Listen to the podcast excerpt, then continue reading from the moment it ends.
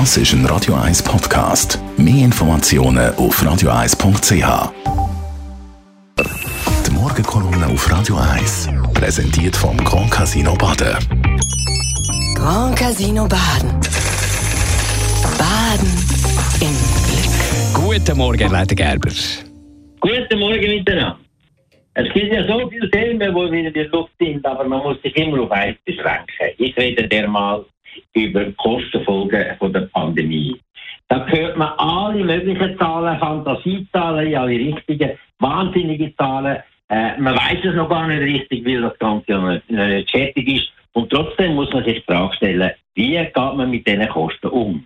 Wir sind ja, wie wir wissen, die Glückseligen, auch finanziell und wirtschaftlich und volkswirtschaftlich, weil wir wahrscheinlich so ziemlich die tiefste Verschuldung haben von unserem Staat in der ganzen Welt, dass liegt heute, auch nach dem ersten Pandemiejahr, also Ende 2020, liegt das immer noch an der Nord von 27,8 Prozent, von denen können alle anderen Länder nur träumen. Im Vergleich im Jahr 2010, also zwei Jahre früher, ist es noch höher gewesen, sogar bei 29 Prozent. Also das gibt der Schweiz enorm viel Handlungsspielraum, um solche schwierige Zeiten zu überleben und auch mit, mit Kosten abzudecken, ohne dass unsere Finanzen gesamthaft äh, aus dem Ruder laufen. Allerdings ist natürlich sehr unterschiedlich, wer trifft trifft die Gemeinden, trifft die Kantone, trifft der Bund, trifft die Spitäler. Das ist immer sehr unterschiedlich. Und darum stellt sich schon die Frage, wie hoch sind denn tatsächlich die Kosten oder nicht wie hohe Kosten müssen wir rechnen? Man darf sagen, heute kann man etwa davon ausgehen, dass die Gesamtkosten von der Pandemie in der Grössenordnung von etwa 100 Milliarden Franken sind. Das ist ein Haufen Geld, tatsächlich. Das ist etwa ein Fünftel, ein bisschen weniger als ein Fünftel von unserem Bruttoinlandsprodukt und ist ein Haufen Geld.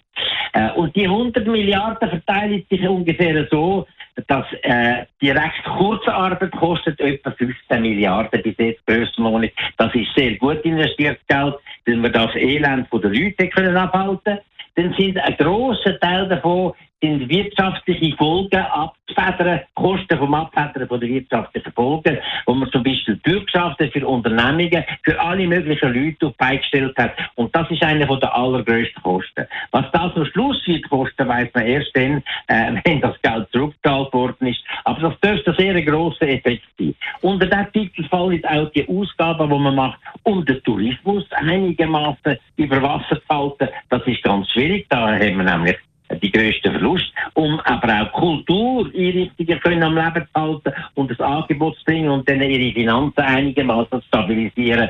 Oder auch im Sport, wo man sehr viel Geld ausgibt. Also das alles miteinander sind in der Grössenordnung 100 Milliarden Franken.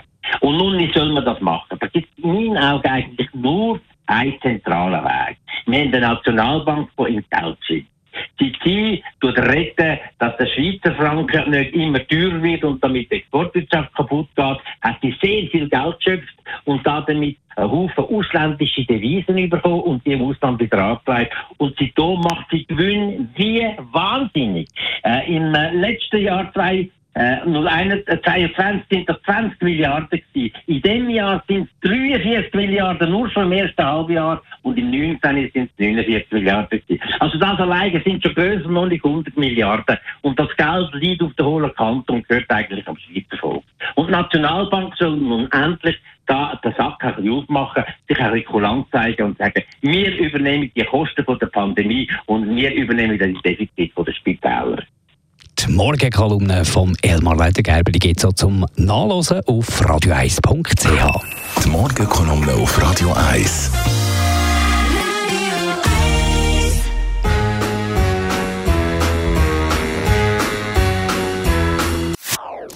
Das ist ein Radio 1 Podcast. Mehr Informationen auf radio1.ch.